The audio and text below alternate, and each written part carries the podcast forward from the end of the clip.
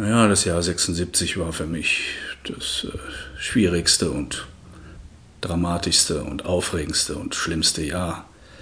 In diesem Jahr mussten alle meine, meine Familie, meinen Bruder, meine Schwester, eben meine Mutter und eine Cousine ihr Leben lassen aufgrund einer Familientragödie, wie man es nennt. Der Stiefvater von mir hat in einer Nacht deren Leben ausgelöscht.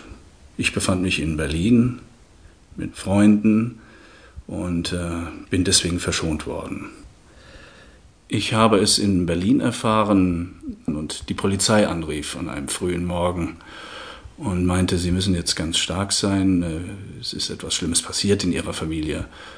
Und äh, ja, ihr Stiefvater hat eben ihre Familie ausgelöscht.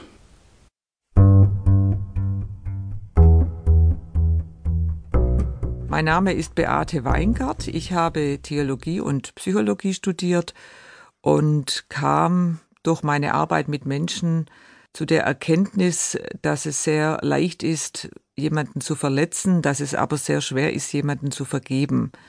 Und ich habe dann in meiner Doktorarbeit diesen Prozess des Verzeihens gründlich untersucht und bin zu der Erkenntnis gekommen, dass es eigentlich das Glückste ist, was man machen kann, sich mit diesem Thema Verzeihen intensiv zu beschäftigen. Versöhnung ist immer etwas zwischen zwei Personen. Beide müssen aufeinander zugehen, den Willen haben, die Beziehung wieder in Ordnung zu bringen. Vergebung ist zunächst, so seltsam sich das anhört, etwas, was ich mit mir selbst ausmache.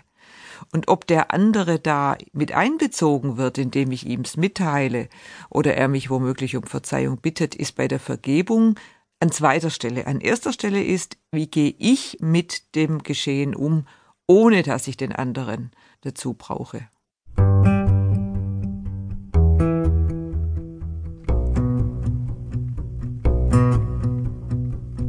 Ich bin die Lisa, seit 35 Jahren verheiratet. Ich wollte ihn jetzt als Anf am Anfang auch gar nicht so haben. Ich, ich, ich habe ihn gesehen, wir haben uns getroffen und das wurde dann doch ein bisschen enger immer wieder im Laufe der Zeit. Ich habe mich dann doch verliebt wir haben dann gemeinsam schon relativ schnell ein Kind bekommen. Wir haben uns dann unser kleines Reich aufgebaut, eine kleine Wohnung und eine Familie gegründet. Er hat sich da immer bemüht und Geld reingeschafft und es ging eigentlich immer bergauf. Er stand irgendwann und sagte, er macht sich selbstständig. Er sagt, ich kann so nicht mehr arbeiten, ich will so nicht arbeiten. Und da habe ich ihm freie Bahn gegeben und am nächsten Tag waren wir quasi schon selbstständig. Wir haben dann einen Investitionskredit aufgenommen, der angeblich nötig wäre und überhaupt, man hat sich bequatschen lassen und hatten gleich erstmal 60.000 DM damals schon mal als Schuldenberg, ohne dass wir überhaupt was getan hatten. Und mein Mann hat dann diese Firma geführt und ich bemerkte allerdings dann, dass da was schief läuft. Wir hatten neun Leute, Angestellte, und alles war gut, aber das Geld reichte irgendwie irgendwann nicht mehr. Ich habe die, so die Bücher geschaut, mich mit beschäftigt. Er hat mich gebeten, mich darum zu kümmern und auch die Rechnung zu schreiben. Und ich habe da von Büroarbeiten keine Ahnung gehabt, habe mich da reingearbeitet und das dann auch hingekriegt. Also und sagte, das reicht nicht. Das ist zu wenig für diese neuen Leute. Wir müssen Steuern zahlen und es ist dann auch so passiert, wie ich das dachte. Steuer kam dann, die erste, und es war natürlich der Hammer. Da hatten wir ja echt gut verdient, die ersten Jahre, und dann hat es uns den Boden und den Füßen weggerissen.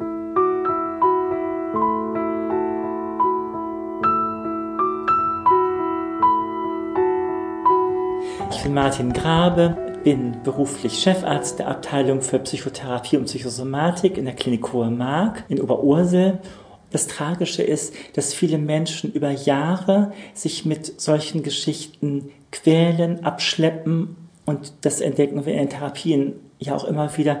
Also welche starke Rolle alte Verletzungen spielen, die immer noch nicht wirklich losgelassen werden konnten.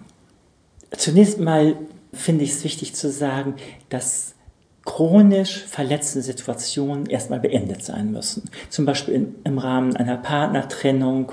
Und ich kann gar nicht zu einer sinnvollen Vergebung kommen, solange das noch anhält. Vergeben kann ich nur, wenn ich einigermaßen überschaue, wie groß die Vergebungsmasse denn eigentlich ist, worum es eigentlich geht.